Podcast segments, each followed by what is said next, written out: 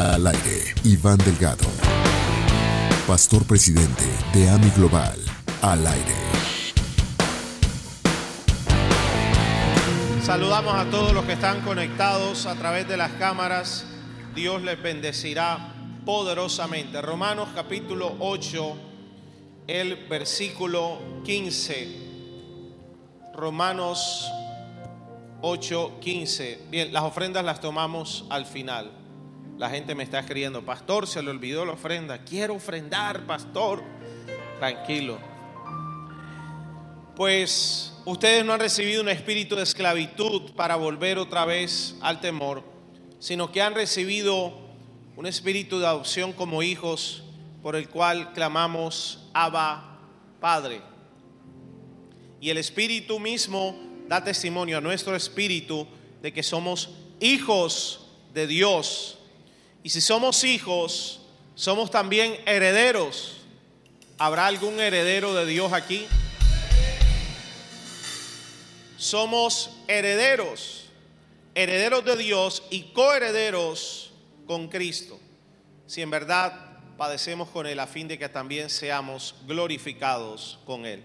Bien, titulé esta, este último domingo de junio, que es el mes de los imposibles. Hoy corresponde orar por imposibles financieros. Hemos orado todo este mes por imposibles milagros en tu casa. Puertas imposibles de abrirse se han abierto y se van a abrir aún más puertas. Imposibles de sanidades, milagros y sanidades. Y hoy también Dios hará imposibles realidad. El Padre tiene provisión sobrenatural para ti. Ayúdeme a predicar y dígale a alguien que usted vea con fe.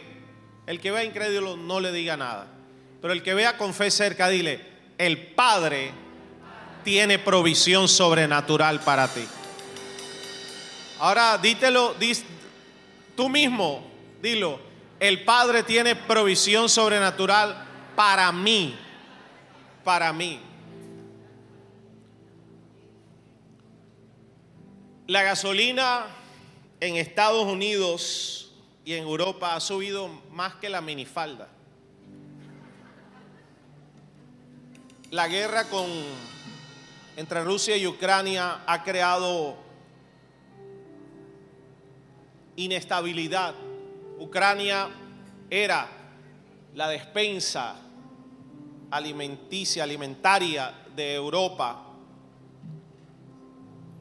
Rusia era la fuente de energía de Europa. Están en la Unión Europea revisando si empiezan a racionar la gasolina debido a esta guerra. Eh,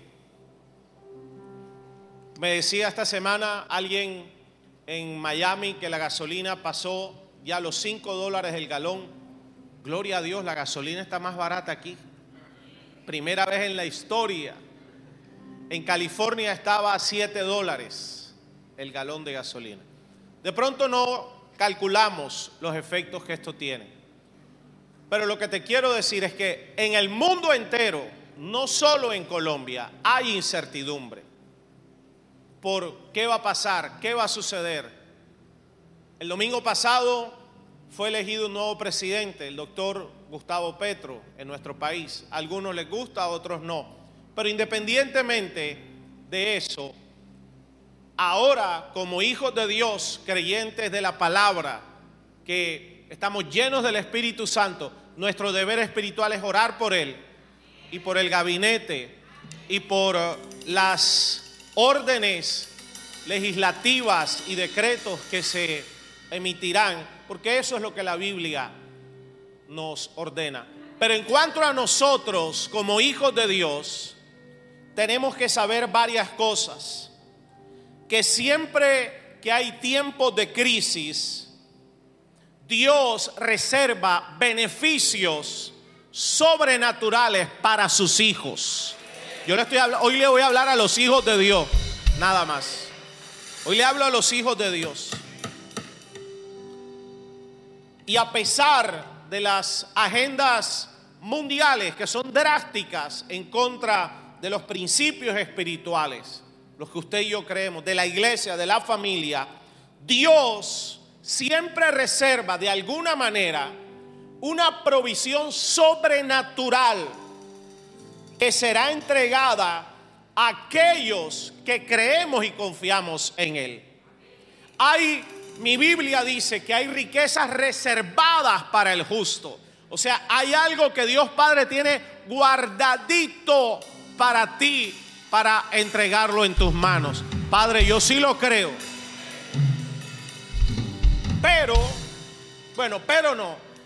Sin embargo, esto requiere que nuestros sentidos espirituales estén despiertos.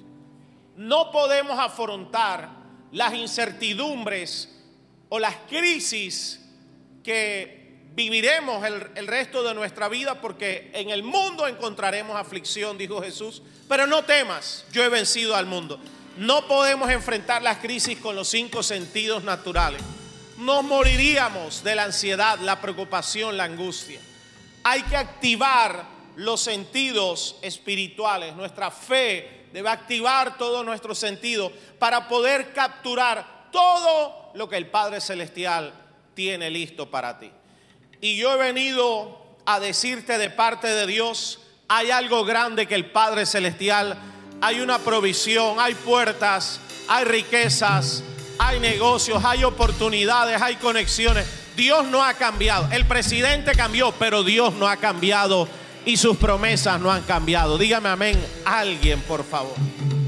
Así que te quiero dar te quiero dar, bueno, me lo pusieron cerca, yo voy a sellar esa palabra. Padre, tú sí tienes algo poderoso y sobrenatural para mí y para esta iglesia este mes.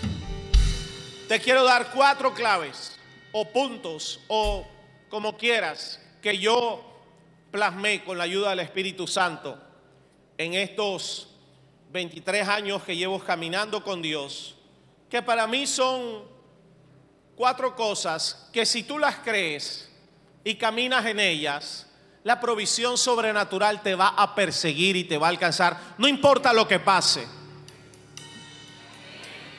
¿Cuántos hijos quieren saber esos cuatro puntos? No, pero dígamelo como si fuera hijo, entusiasmado en el mejor servicio de la iglesia. Número uno, la provisión sobrenatural que Dios entrega está ligada directamente al espíritu de paternidad. Romanos 8:15 dice, no nos ha dado Dios un espíritu de temor, de cobardía, de angustia, de miedo. Nos ha dado un espíritu de adopción, es el Espíritu Santo, con el cual clamamos, Abba Padre. Quiere decir que tu provisión en todo sentido como hijo de Dios siempre será superior a tu provisión como un esclavo espiritual. Romanos 8:15 nos da simplemente dos vías, dos maneras de vivir esta vida.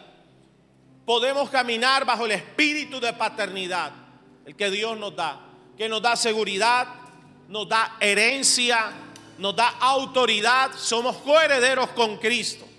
O podemos caminar bajo el espíritu de esclavitud que me conecta directamente con el temor, con la angustia, con la limitación y con todo lo que suceda en este mundo. Juan capítulo 1 versículo 12 dice, mas a todos los que le recibieron, a los que creen en su nombre, les dio la potestad, el poder el poder. Diga, sobre mí hay poder de ser hechos hijos de Dios, los cuales no son engendrados de sangre, ni de voluntad de carne, ni de voluntad de varón, sino de Dios. Decir que como hijo de Dios hay un poder sobre ti que no hay sobre los que no creen. Tú y yo somos diferentes. Dije, tú y yo somos diferentes. Hay algo que Dios Padre colocó sobre ti que te da un nuevo nivel de autoridad, te da un nuevo estatus espiritual y en ese nuevo nivel ya está asegurada, comprada, pagada toda provisión sobrenatural, sanidad sobrenatural, puertas sobrenaturales, riqueza sobrenatural, favor divino, conexiones sobrenaturales. Y a eso Jesús le llamó la vida abundante. El diablo vino a robar, matar y destruir, pero Jesús vino a darte vida y vida en abundancia. Hoy recibe vida abundante en el nombre de Jesús.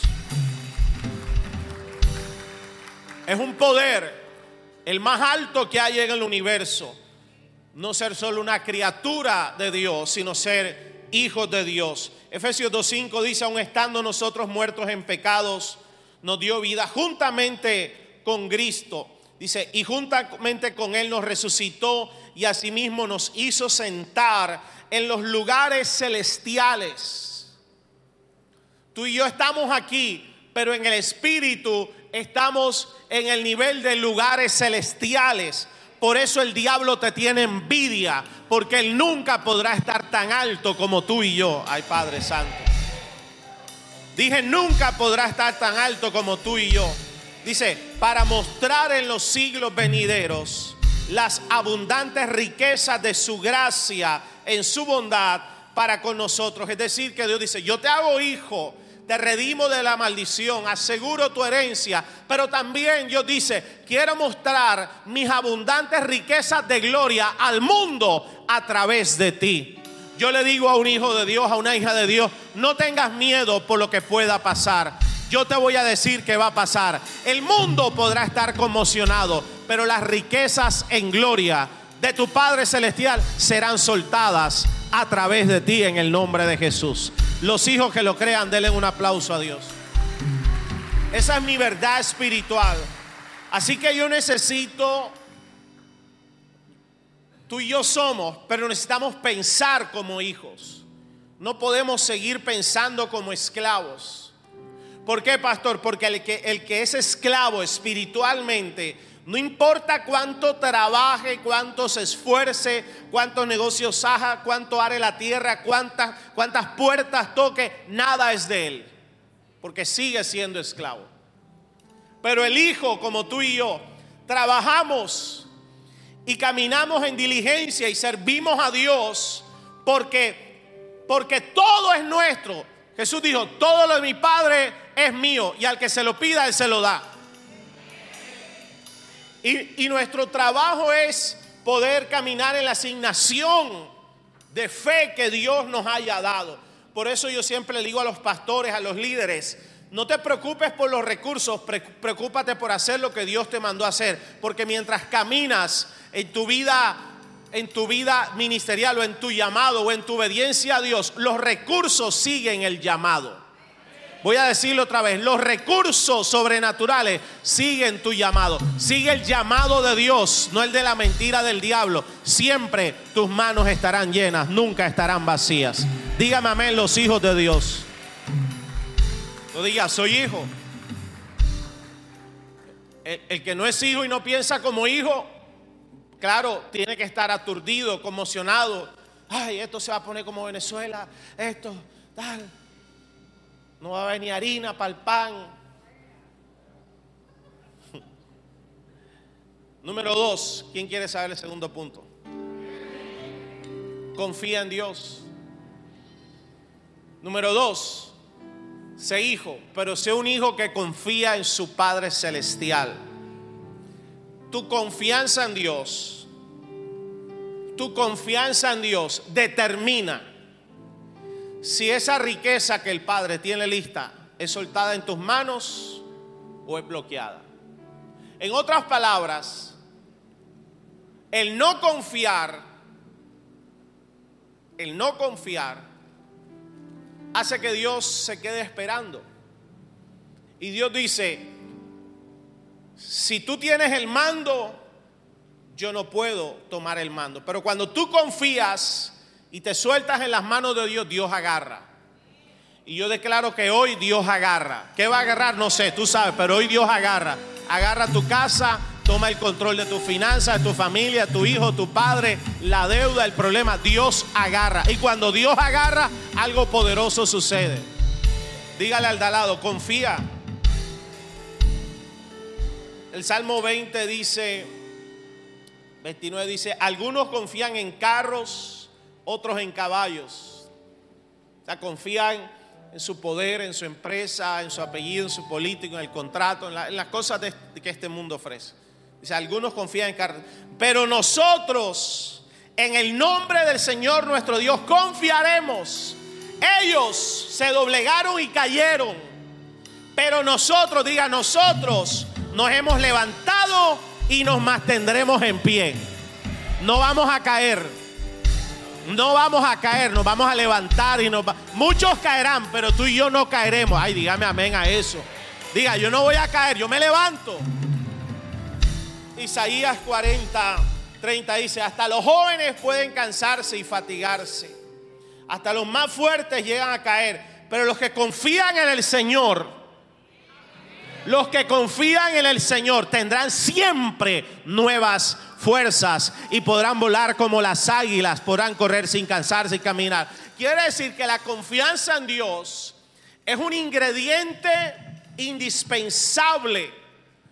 Y la Biblia promete que, si tú confías en Dios, no importa la batalla que tenga, las crisis, las guerras, ¿alguien ha vivido batallas los últimos dos añitos?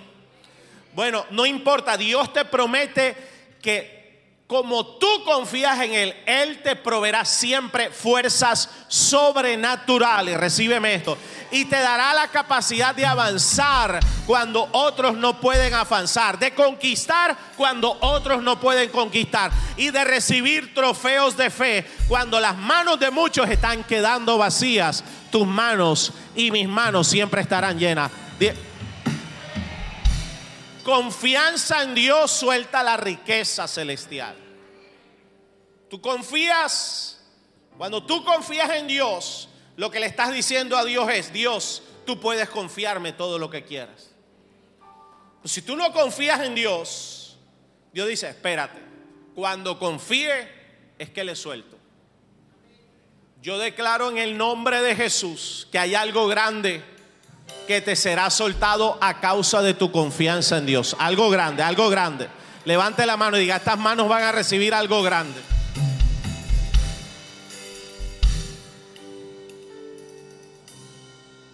A Dios le gusta tanto que confiemos en Él. Le gusta tanto que dice en Hebreos capítulo 11, el capítulo de la fe, versículo 13 dice, dice que sin fe es imposible agradar a Dios.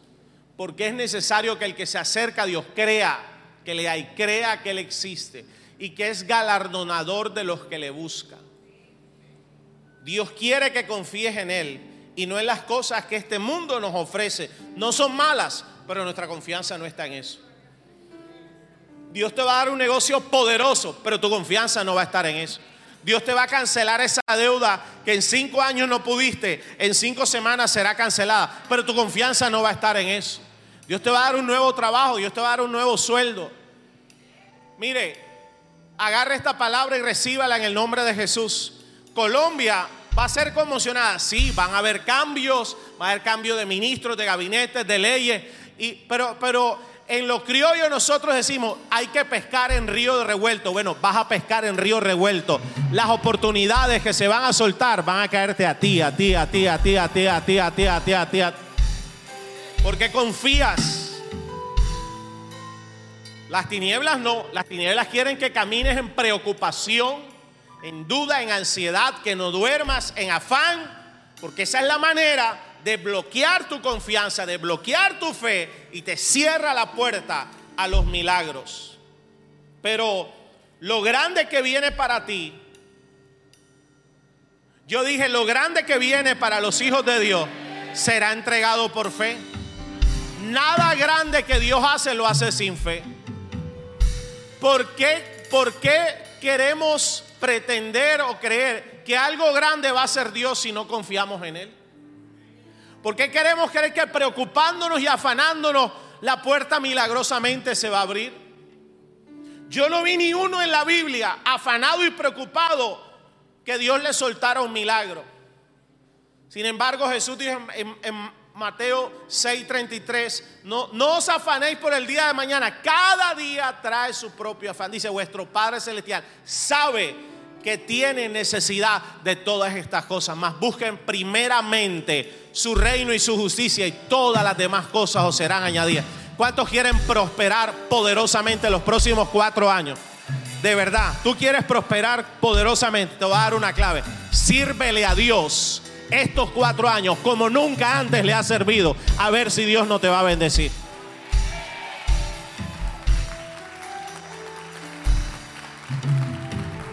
Apenas yo conocí el resultado de las elecciones, la realidad es que ninguno de los dos candidatos, mi opinión, usted la respeta, yo respeto la suya. Yo no quería votar por ninguno de esos dos, pero hay que votar.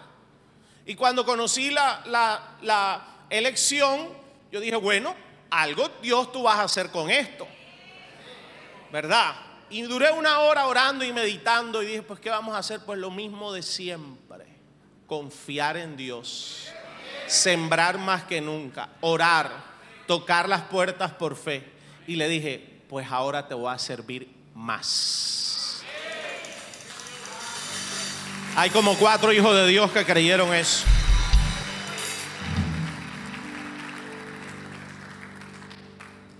Toca tres o cuatro, el afán se acaba hoy. Declaro ley. Toque a tres o cuatro, diga, la preocupación se acabó hoy, fuera. Declaro por lo menos cuatro años sin afán y sin preocupación. ¿Cómo tú sabes que tú estás confiando en Dios? ¿Cómo tú sabes que tú estás confiando en Dios? ¿Sabes por qué? Porque donde antes te afanabas, ahora tienes tranquilidad. Donde antes había una preocupación inmensa, ahora tienes paz. No, no, quiere decir que no te ocupes. Puedes estar más ocupado que nunca, pero estás en paz. Donde antes veías limitación, ahora ves puertas abiertas. Donde antes no veías milagros, ahora ves un milagro está a punto de llegar. La señal más clara que estamos confiando en Dios es que no nos sal salimos del sistema de la palabra. Evalúa tú no tengo que ser yo. Evalúa tú cada área de tu vida y revisa si cada área de tu vida está conectada a la promesa que Dios te dio. Si está conectada a su palabra. Si estás en obediencia, en fe en esa área. Porque el área de tu vida que esté desconectada de la palabra, en esa área tú no estás confiando en Dios. Y no nos podemos mentirle a mucha gente, pero a, no, a nosotros mismos no nos podemos mentir. Hay alguien que me puede decir amén. Eso cuando uno está barrión y se levanta y dice, ay, estoy flaco.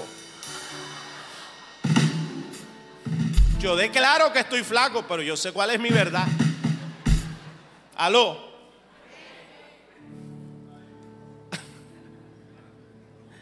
Ay, me siento más estiradito hoy, más.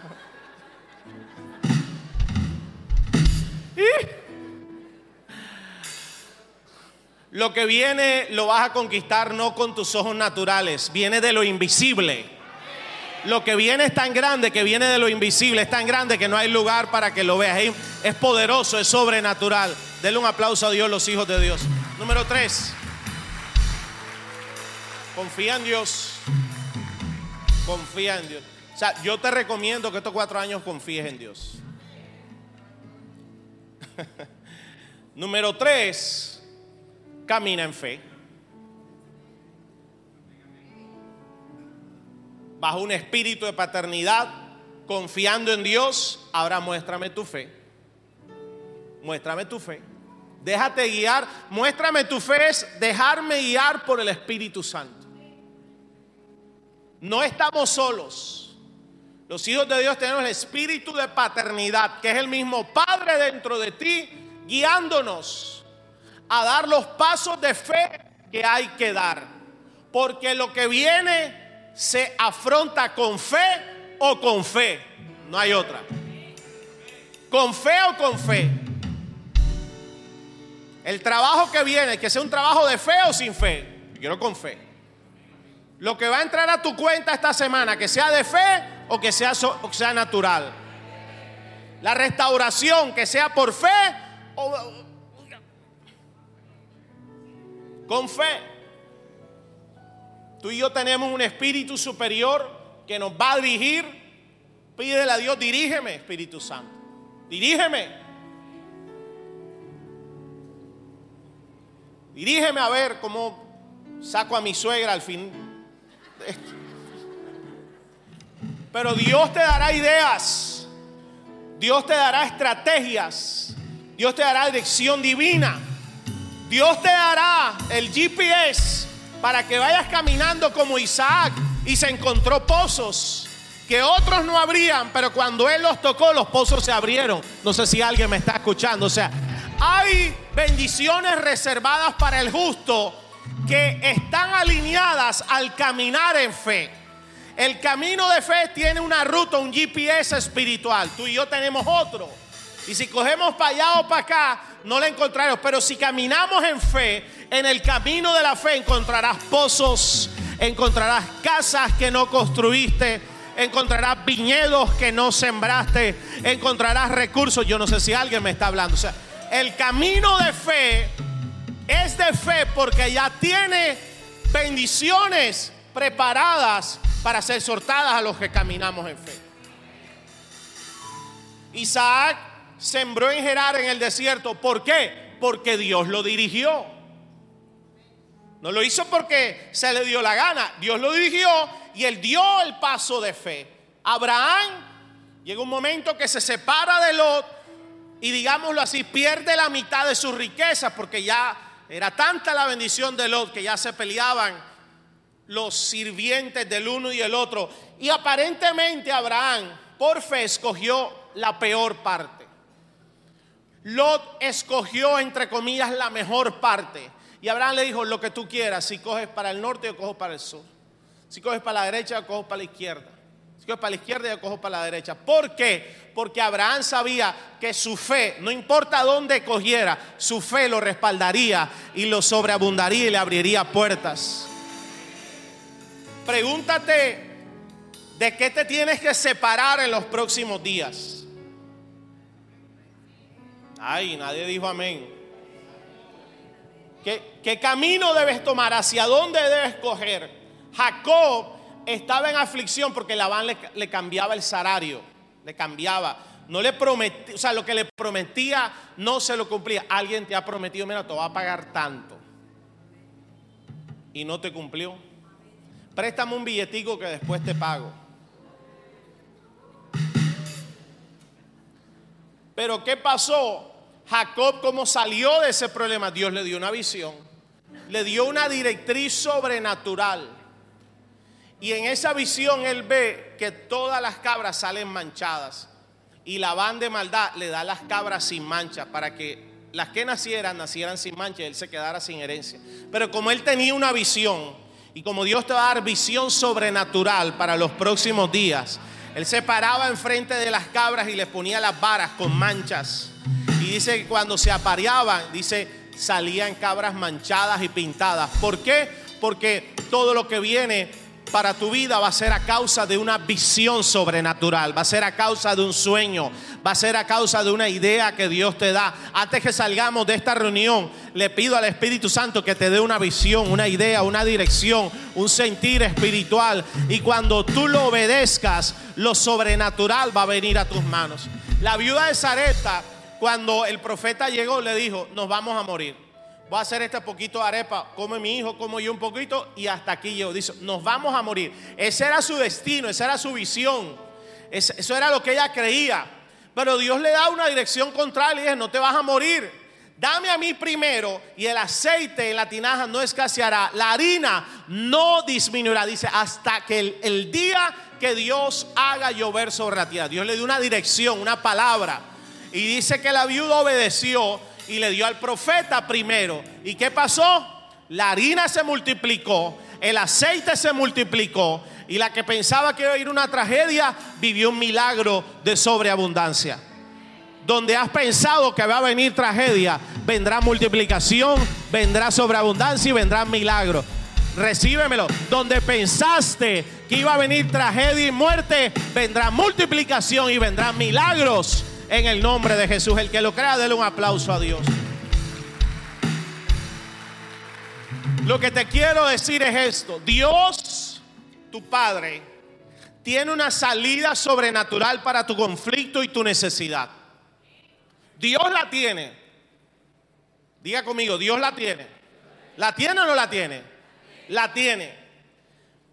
Si das el paso de fe, tu paso de fe es la llave que un ángel, déjame explicarlo así, un ángel tiene una llave en el cielo con el cofre de bendiciones y lo que abre esa llave es tu paso de fe. Y Dios está esperando que hijos e hijas hoy, esta semana, den pasos de fe porque el ángel va a abrir ese cofre. Los cielos están a punto de abrirse. Da el paso de fe. Levante la mano y diga, voy a dar el paso de fe. ¿Cuál? Yo no sé. Es tu fe. Es tu cosecha, es tu milagro, eres tú. Pero entendamos esto, que nuestra economía, nuestra provisión en todo sentido, no depende de este mundo, ni siquiera de nosotros, depende de nuestro Padre Celestial. Cuando el hijo pródigo, la parábola del hijo pródigo, que usted la conoce, se fue, dice que empezó a vivir gran escasez. Todo el que se aleja de Dios vive escasez en toda área, espiritual, emocional, material, financiera. Puede tener millones de dólares, se acabarán. Y cuando se vio en esa circunstancia tan terrible, algo en su mente saltó y él dijo, iré a la casa de mi padre, porque en la casa de mi padre hay abundancia de pan. Yo quiero decirte algo, en el Padre siempre encontrarás abundancia de pan, de recursos, de sanidad, de provisión, de protección sobrenatural. Diga, en la casa de mi Padre. Por eso yo siempre digo que el que se va de la casa de Dios, el que se va de la casa de Dios, no todos, pero generalmente el que se va de la casa de Dios no se creía hijo. Porque el hijo nunca se va de su casa. El hijo, nunca atenta contra su casa y contra su padre. Los que son hijos son los que más siembran. Ay, dígame amén los hijos, por favor.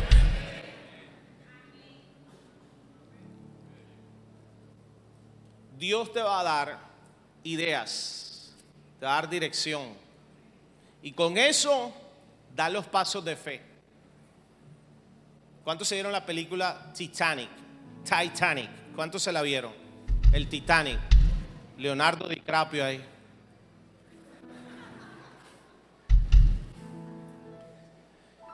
Usted sabe por qué se hundió el Titanic, ¿no? ¿Sabe por qué se hundió? Porque cuando estaban ahí en la punta del Titanic, Jack, Jack era que se llamaba, Leonardo DiCaprio, le dice la esposa, bueno, vamos a casarnos. Y ella dice, casémonos, casémonos. Y él dice, pero, pero prométeme que no vas a cantaletear. Te lo prometo. No, no, no. Habla en serio, no vas a cantaletear. Yo me caso, pero no vas a cantaletear. Mira, no, no, yo te lo prometo. No, no, no, no, no me convence. Prométeme, mira, que se hunda este barco si estoy diciendo mentira. Que se hunda. Yo no voy a cantaletear.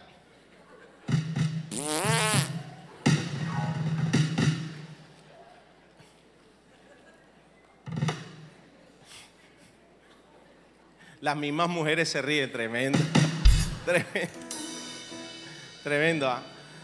El Titanic fue una de las obras de ingeniería más asombrosas en su época. Contó con recursos de todo tipo que hasta ese día no se habían utilizado. 1912, los más grandes ingenieros del mundo intervinieron en este proyecto. Gastaron 10 millones de dólares de 1912 al día de hoy serían más de 400 mil millones de dólares. Ah, en tres años terminaron de construirlo. Al finalizar, sus diseñadores dijeron, ni Dios podrá hundir este barco. Mm, tremendo. Lamentablemente, el 15 de abril de 1912, el Titanic se hundió, pereciendo más de 1.500 personas con él. ¿Por qué? porque hubo una falla humana en distintos puntos. Diseño y conducción del barco. A pesar de contar con los mejores diseños, ingenieros, herramientas y recursos de esa época, el Titanic fracasó como un proyecto al chocar con un iceberg. Todos los recursos, toda la capacidad, todo el dinero, fracasó. Por otro lado hay otro proyecto, el Arca de Noé. Fue un proyecto liderado directamente por Dios y ejecutado por Noé. Lo que viene en tu vida será liderado por Dios y ejecutado por ti por fe.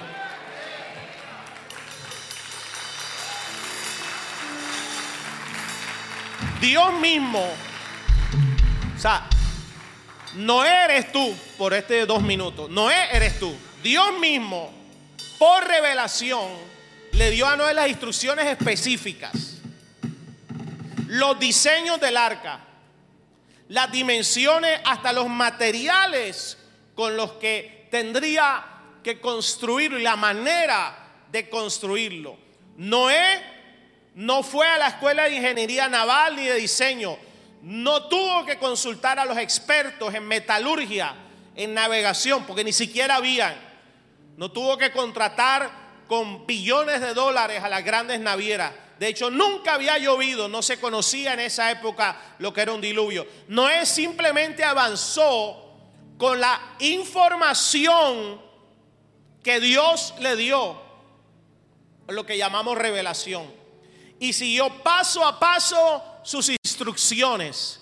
Dios te dará revelación y seguirás paso a paso a paso sus instrucciones. El resultado fue sorprendente. Cuando comenzó el diluvio, 120 años construyendo este proyecto. Cuando comenzó el diluvio, Noé tenía 600 años. Entra en el arca con su mujer, sus hijos y sin su suegra. Y las esposas de los hijos. Y una pareja de cada animal para preservarlos. El diluvio que hizo borró de la faz de la tierra todo lo que existía y todo ser viviente. Al final de 150 días de diluvio, cinco meses, el arca encalló en el monte Ararat con todos sanos y salvos. Fue todo un proyecto de ingeniería, construcción y navegación que tuvo éxito. Fue un desafío contra la naturaleza y la violencia de un diluvio. El arca de Noé no se hundió. Porque este proyecto no fue idea del hombre, fue idea de Dios. Fue idea de Dios. Ahora, como el Titanic y el arca, tú y yo podemos tomar decisiones para los próximos días de construir en nuestra vida. Proyectos, finanzas, sueños, metas, ministerio, dinero, riquezas. Bajo nuestra experiencia, recursos, sabiduría humana o decir, Señor, dame tu revelación, guíame los pasos de fe y entraremos entonces al mundo de lo imposible y de lo sobrenatural con resultados impresionantes, porque bajo la guía divina nunca fracasaremos profetizo que los resultados que vienen para ti serán impresionantes. Bajo la guía de Dios no fracasará. Dele un aplauso a Dios el que lo crea.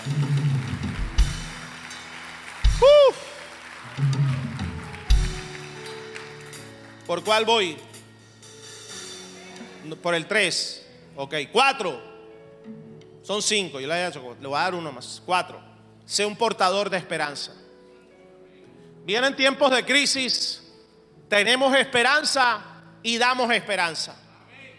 Diga, yo tengo esperanza. Hebreos 6:17 dice, por lo cual Dios deseando mostrar más plenamente a los herederos de la promesa. ¿Cuántos herederos hay aquí? La inmutabilidad de su propósito interpuso un juramento a fin de que por dos cosas inmutables en las cuales es imposible que Dios mienta, los que hemos buscado refugio, seamos grandemente animados para asirnos de la esperanza, la esperanza puesta delante de nosotros. Tenemos como ancla del alma una esperanza segura y firme y que penetra hasta detrás del velo donde Jesús entró por nosotros como precursor hecho según el orden de Melquisedec como sumo sacerdote. Somos gente que a pesar de las dificultades de la guerra de Ucrania, de la gasolina, de gobiernos ásperos, con doctrinas que destruyen la sociedad, la iglesia, la familia, a pesar que se hayan cerrado puertas, a pesar que circunstancias adversas hayan llegado a tu vida sin desearla, todavía a pesar de eso tenemos esperanza, porque tenemos promesa que no nos las dio Mickey Mouse, ni te la dio hombre, te la dio el Dios Todopoderoso. Y tu promesa la sostiene Jesús. Jesús está a la diestra del Padre diciéndole, cúmplele lo prometido. Él te cree, Él confía, le abrirás la puerta, le restaurarás, le darás al doble de lo que ha perdido. Diga, yo tengo esperanza. Como hijos de Dios, nuestro deber es dar esperanza a los que no la tienen. El que venga a preguntarte a ti, ay, pero ¿qué va a pasar? ¿Y tú qué piensas? ¿Y la deuda? ¿Y la economía? ¿Tú qué le vas a decir? ¿Ah? ¿Tú te imaginas que yo viniera aquí, que, bueno, iglesia, saque pasaporte? ¿Qué pasaporte? Vaya viendo cuánto cobran allá para que lo pasen por México, por allá. Pues aquí se va a pasar hambre. ¿Quién regresa a esta iglesia? ¿Ah? Tus hijos esperan que de tu boca salga esperanza. Hay alguien que su corazón será tocado por Dios porque de tu boca saldrá esperanza. Diga, yo tengo esperanza. ¿Por qué? Porque tienes promesa. Si el hombre prometió, no esperes. Pero si Dios lo prometió, tenemos esperanza. Diga, yo tengo esperanza. Diga, estoy feliz. Estoy animado. Dígale a alguien, quita esa cara de limón. Esperanza es la confianza que se tiene de que con Dios se logrará lo que se desea. Es la certidumbre de manera favorable en las expectativas futuras yo sé que esta semana un milagro entrará a tu casa. Yo tengo esa esperanza. Yo sé que en julio será mejor que junio. Yo sé que agosto, septiembre hay gente aquí que estrenará casa, estrenará carro. Yo sé que de aquí a diciembre tengo la esperanza de ver más ungido, más próspero, más flaco. Los gordos digan amén. Por eso la esperanza nos da un estado de ánimo positivo y optimista basado en las expectativas favorables, no del mundo, sino de la promesa. Y deseables con respecto a eventos, circunstancias futuras de la vida. Los que tenemos esperanza, abrigamos un deseo anticipadamente. La puerta no se va a abrir, ya yo la tengo abierta en mi corazón, ya, ya. Diga, yo tengo esperanza. Es, es la plenitud de confianza con respecto a lo que va a suceder. Y los que son líderes, levánteme la mano los líderes. Tú eres un líder de esperanza en tiempos de crisis. Hoy te bautizo y profetizo Eres un líder, una líder de esperanza en tiempos de crisis. Has sido escogido y escogida por Dios en tiempos difíciles para sacar adelante esta generación. El que lo crea, déle un aplauso a Dios. Dáselo fuerte. Quinto y último. ¿Cuántos quieren saber el quinto? Cómo Dios nos va a proveer sobrenaturalmente, tu Padre Celestial, en tiempos de crisis. Número uno, espíritu de paternidad. Somos hijos de Dios y herederos. Número dos, confianza en Dios. Número tres, pasos de fe, guía divina. Número cuatro, somos portadores de esperanza. Ponga cara de esperanza. Y número cinco, es tiempo de crisis para el mundo. Sé generoso y da. Porque más bienaventurado, algunos, ¿quién se lo sabe? Más bienaventurado es la tentación influenciada por las tinieblas en tiempos de crisis es ser tacaños. No compres, no hagas, no dejes la iglesia. Allá haga el pastor que se queden sin luz, que no tengan ni para pagar la luz. No compre, tu esposa con tanga rota, los hijos con medias rotas. Porque eso es lo que ministra el tiempo de crisis. Pero quiero anunciarte algo, ese no es el Espíritu Santo. Es un espíritu, pero es el espíritu de Mamón. Tú y yo somos guiados por el Espíritu Santo de Dios. Y el Espíritu Santo es espíritu de generosidad. El Dios al cual tú y yo servimos, nuestro Padre, es un Padre dador. Cree que en tiempo de crisis eres bendecido para bendecir. No esperes en tiempo de crisis que te den. Declara, en este tiempo es cuando más voy a dar. Los tacaños están callados. Dios multiplica lo que Él bendice. Y tú y yo estamos bendecidos. Y el ser generosos, el dar a Dios, garantiza que la bendición es perpetua y continua. Y en el tiempo de crisis no podemos darnos el lujo de amar más al dinero y las cosas que a Dios. Dios va a multiplicar, levántame las manos, Dios va a multiplicar las manos que las manos generosas. Proverbios 11:25. El que es generoso prospera. El que es generoso, ¿qué? Hay quien reparte y le ha añadido más. Y hay quien retiene lo que es justo solo para venir a menos. El alma generosa será prosperada. Y el que riega también será regado.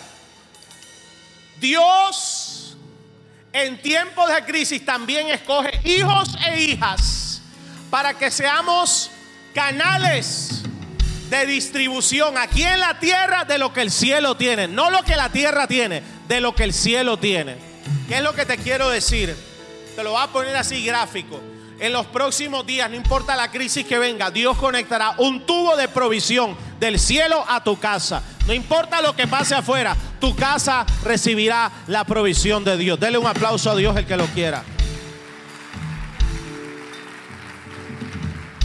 Generosidad. Diga, soy generoso. Grítalo, grítalo. Si sientes una trancadera por la tacañería, grítalo más duro. Diga, soy generoso. Es una característica del ADN del Padre. Y los hijos somos como es el Padre y la Madre. Es una virtud que nos es transferida. Porque fuimos hechos a su imagen y semejanza. Si cuando somos generosos, simplemente estamos caminando en la imagen de Dios y estamos honrando a Dios porque Él es un Dios dador, nunca es un Dios mezquino y tacaño. Hechos 20:35 lo declaro sobre ti, sobre tus padres, sobre tus hijos, sobre tu casa, sobre tu empresa, sobre tu negocio, sobre tu nevera, sobre tu alacena, sobre tus proyectos, sobre tu ministerio. Dice, recordar las palabras del Señor Jesús que dijo, más bienaventurado es dar que recibir. Significa que los que somos generosos, porque yo soy generoso, somos más felices en esta vida. Somos más afortunados. Eso es lo que significa la palabra bienaventurado. Y siempre, escúchame, siempre tendremos asegurada la provisión de parte de Dios, porque Dios es el que te promete. Fuiste generoso, tu cosecha te las garantizo yo. Por lo tanto, tu cosecha, tu cosecha, ay Padre, yo voy a sellar esta palabra. La cosecha que viene para ti cuando eres generoso es anti vaca flaca. No importa que venga vaca flaca, tú y yo tendremos vaca gorda. El que lo crea, déle un aplauso a Dios. Yo lo creo. Alguien diga, yo lo creo. Tu generosidad como hijo de Dios te conectará con la abundancia, te conectará con la multiplicación, te conectará con la bendición. Fuera la tacañería, fuera la mezquindad. No aceptes eso, eso es del diablo. Y, y termino con esto, profetizo, declaro, como padre espiritual de esta casa, que el depósito sobrenatural que el Padre Celestial tiene para ti y para mí, donde hay abundancia de pan, donde hay abundancia de gloria, donde hay abundancia de paz, donde hay abundancia de milagros, donde hay abundancia de sanidad, de restauración, de bendición, ese depósito se abre hoy en el nombre poderoso de Jesús.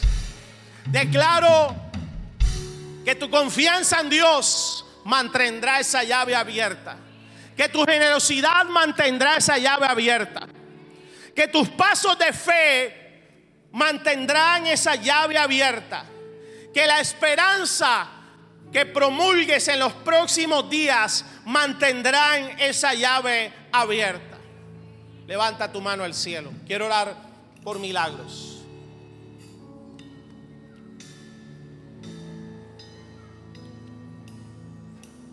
El hijo pródigo antes de irse de el seno de su padre le dijo, "Dame la herencia que me pertenece." En otras palabras, él quería la bendición, el beneficio de ser hijo, pero no quería el padre. Y eso está pasando mucho hoy en día. Por eso nos gustan tanto los mentores, los coaching, los maestros. No tienen nada de malo, pero ninguno de ellos ejerce lo que te da un padre espiritual. Por eso hay mucha gente que quiere los beneficios que hay en la palabra de sus promesas, pero no quieren al Padre. Porque el Padre sí se mete en tu corazón. El Padre disciplina, el Padre corrige, el Padre protege. Y como nos gusta hacer lo que nos da la gana, esa es la verdad. Pero la realidad es que sin paternidad no hay destino divino. Sin paternidad no hay herencia. Yo declaro en el nombre de Jesús que los días que vienen el espíritu de paternidad tocará tu corazón, tocará tu mente, tocará tu familia, tocará tus hijos, tocará tus padres, tocará tus finanzas, tocará tu ministerio, tocará tu espíritu. Nada será igual a partir de hoy en el nombre de Jesús. Comenzaremos una serie de paternidad. Esta iglesia va a cambiar, tu casa va a cambiar. Tus padres van a cambiar, tus hijos van a cambiar. Pero hoy te digo, confía, confía, levanta tu mano, confía. Quiero orar por milagros y antes vamos a tomar la ofrenda. Pero quiero que hoy hagas algo. Cuando traigas la ofrenda, literalmente, hazlo como si le estuvieras trayendo un regalo a tu Padre Celestial. En otras palabras, siembra hoy como hijo, no como esclavo. Eso es algo que yo he hecho toda la vida. Cuando yo doy mi diezmo, mi ofrenda, mis primicias, yo no voy solo como una orden bíblica. Yo vengo a traerle a las manos de mi Padre Celestial, de lo mejor que Él me ha dado, ni siquiera es mío. Él me lo da y me da el privilegio y el honor de devolverle algo como símbolo de honra para Él seguir bendiciéndome más. En otras palabras, nunca me pide nada, solo lo que hace es darme, abrirme la ventana espiritual para que yo sea más multiplicado y más bendecido porque me ama demasiado. Y al mismo tiempo bendigo su casa y el reino de Dios sigue creciendo. ¿No te parece eso maravilloso? En el nombre de Jesús, antes de traer la ofrenda, declaro que tu cosecha sobrenatural está asegurada. Declaro en el nombre de Jesús que los días que vienen daremos a Dios y a los que necesiten sin temor y sin reparo. Y empezaremos a dar como hijos para empezar a cosechar como hijos en el nombre de Jesús. Yo quiero que adoremos a Dios y vamos a hacer dos cosas. Trae tu ofrenda, la que el Señor ponga en tu corazón y cuando la traigas, declara tu milagro. ¿Cuál es el milagro? Y de Padre, yo traigo esta ofrenda, no porque compro un milagro, pero sí creo en el poder de la fe. Y yo sé que hay gente aquí que necesita milagros.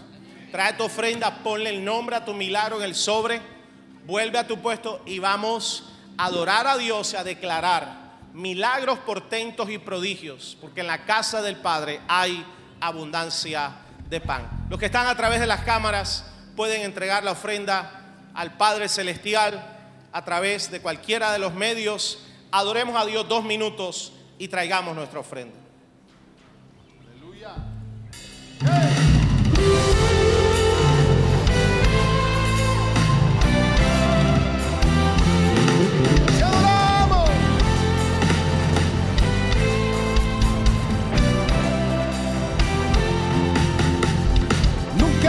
Algo mejor. Debes confiar en Él. Mi Dios lo va a hacer. Todopoderoso Dios. Hoy. Jesús me lo afirmó. Es el poderoso Dios. Haz milagros creemos y es Él. Sanas al enfermo, tú puedes hacerlo. Creemos. Declara, mi Dios es fiel, confianza segura, en ti no hay dudas. Es Él. Mi Dios es fiel, con locura, promesas seguras en Él. Nuestro Dios es fiel. Mi Dios es fiel. Mi Dios es fiel.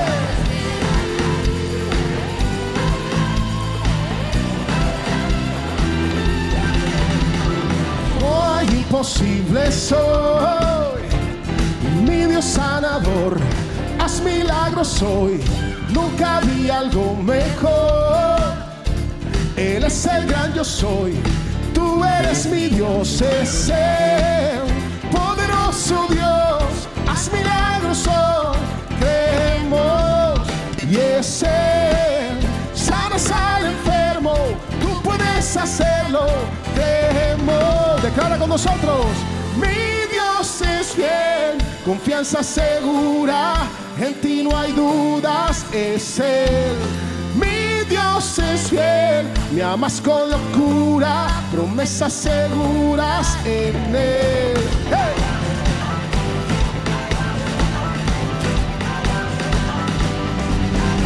Mi Dios es fiel.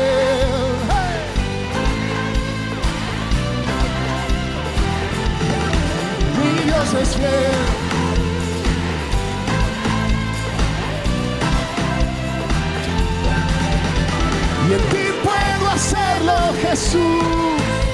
Tu mano me guiará. Pagaste por mí en la cruz. Tú nunca me soltarás.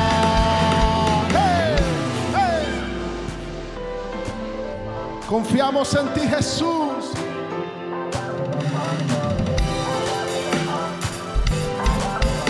Esperanza es Cristo. Cristo. Cristo, Cristo. Cristo, vamos a colocarnos en pie. Cristo. Yo solo sé, Cristo. yo soy tu hijo. Levante sus manos al cielo. Quiero pedirle a todos los padres, si me permiten, dos minutos que nos quedan, pasen acá al frente. Todos los que son papás, todos los padres, pasen acá al frente. Y vamos a orar que ese regalo sea poderoso. No perdamos la fe. Los que están a través de las cámaras, Solo los que quedan en las sillas, pueden colocarse en pie. Yo soy su hijo. Hay un milagro que solo puede venir de la mano del Padre. Y él es mi padre. Y ese es el milagro por el que voy a orar.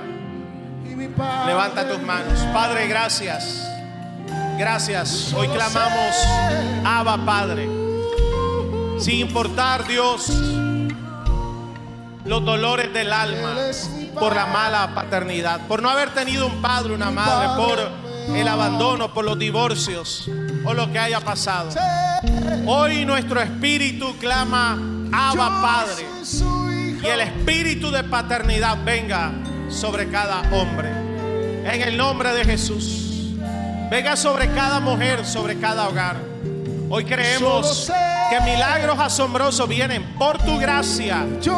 Por tu gracia, lo que tú ya preparaste, amado Padre, lo que tú ya preparaste para nosotros, viene, viene en el nombre de Jesús. Se rompen cadenas, viene restauración, viene restitución, viene provisión sobrenatural, viene un cambio aún de mentalidad en el nombre de Jesús. Dile, Padre, yo confío en ti. Yo confío en ti. Hoy declaro, Abba Padre. Hoy, Señor, recibo tu guía divina. Dilo, recibo tu guía divina en el nombre de Jesús. Recibo, Dios, la obediencia en fe. Padre, ayúdame a dar los pasos de fe. Dirígeme, Señor. Hoy recibo esperanza. Y dile, seré un padre portador de esperanza. Seré un hombre, seré una mujer portadora de esperanza en el nombre de Jesús. Padre, y yo declaro que soy bendecido para bendecir. Decláralo en el nombre de Jesús. Soy bendecido para bendecir. Ninguna escasez, ni espiritual, ni emocional, ni material, ni mental, cobrará vida en mi casa. En el nombre de Jesús. Porque en la casa de mi padre hay abundancia de pan. Decláralo y dilo, iglesia. En la casa de mi padre hay abundancia de pan. Adora a Dios. Dilo fuerte. Yo solo sé. Vamos, abre tu boca. yo soy su hijo Y Él es mi padre. Y mi padre me ama. Yo Solo sé. Dile una vez más. que yo soy su hijo y él es mi padre y mi Padre me ama. Un aplauso fuerte al Padre Celestial. Tu milagro viene, tu provisión viene, la puerta se abre. El Padre extiende su mano y te bendice en el nombre de Jesús. Bendiciones a todos, les habla el pastor Iván Delgado. Quiero saludarles, darles gracias por haber llegado hasta el final de esta maravillosa enseñanza. Quiero saludar a todos nuestros miembros de AMI Online y decirte que queremos seguir bendiciendo a miles de personas, son miles los que en diferentes ciudades del mundo hoy están recibiendo esta palabra. Quiero pedirte que si no lo has hecho, te suscribas a nuestro canal y comparte con alguien esta enseñanza que sé que ha sido de bendición. Y también, si quieres ayudarnos a expandir la palabra, el reino de Dios hasta lo último de la tierra, quiero invitarte a que siembres una semilla financiera, una semilla de fe, entrando a nuestra página web www.iglesiami.org, donaciones, y así, con esa semilla que siembras, podremos seguir llevando el mensaje de salvación, de poder y milagros a todas partes del mundo. Desde ya, creo que Dios multiplicará tu semilla y la regresará en toda medida buena que desees y que el cielo quiera entregarte.